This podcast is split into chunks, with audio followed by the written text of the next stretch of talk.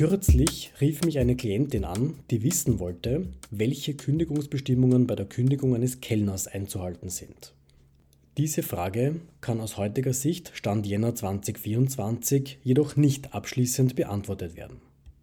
Bereits 2017 wurde die Angleichung der Kündigungsbestimmungen der Arbeiter an die der Angestellten beschlossen. Nach mehrfachen Verschiebungen trat die Angleichung dann schlussendlich in Form des 1159 ABGB mit 1.10.2021 in Kraft. Der Gesetzgeber ermöglicht in dieser Bestimmung jedoch eine Ausnahme.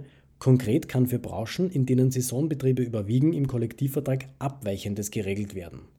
Dies fand beispielsweise im Kollektivvertrag für Arbeiter im Güterbeförderungsgewerbe statt.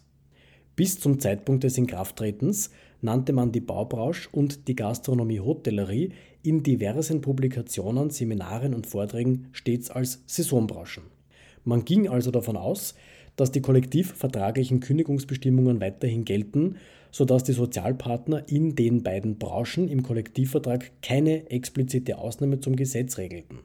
Kurz vor dem Inkrafttreten des genannten Paragraphen kursierte die Rechtsmeinung der Gewerkschaft, wonach es sich bei der Gastronomie-Hotellerie um keine Saisonbranche handeln und demnach die gesetzlichen längeren Kündigungsbestimmungen gelten sollen. In weiterer Folge versuchten sich sowohl die WKO als auch die Gewerkschaft ihre jeweilige Sichtweise bestätigen zu lassen, doch der OGH folgte in zwei Entscheidungen weder der einen noch der anderen Rechtsmeinung. Es blieb also weiterhin unklar, ob es sich nun um eine Saisonbranche handelt oder nicht.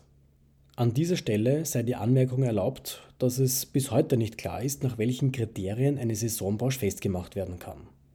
Den Betrieben bleibt im Falle von Dienstgeberkündigungen also nur die Wahl zwischen der Einhaltung der kollektivvertraglichen Frist mit dem Risiko, dass es in weiterer Folge Klagen auf Kündigungsentschädigung geben wird und der Einhaltung der gesetzlichen Bestimmungen und der Fortzahlung des Entgelts für den entsprechenden Zeitraum, der sogar mehrere Monate dauern kann, zumal grundsätzlich das Quartal als Kündigungstermin gilt, außer es wurde im Arbeitsvertrag der 15. und Monatsletzte vereinbart. In zwei Entscheidungen der Oberlandesgerichte Wien und Innsbruck wurde nun eine Beweispflicht des jeweiligen Arbeitgebers ins Spiel gebracht, der nun darlegen soll, dass es sich bei der Gastronomie-Hotellerie in ihrer Gesamtheit um eine Saisonbranche handelt. Vertritt auch der OGH diese Ansicht, scheint die Anwendung der gesetzlichen Bestimmungen unvermeidlich, denn wie soll einem Unternehmen gelingen, das zu beweisen, was der WKO und der Gewerkschaft nicht gelungen ist?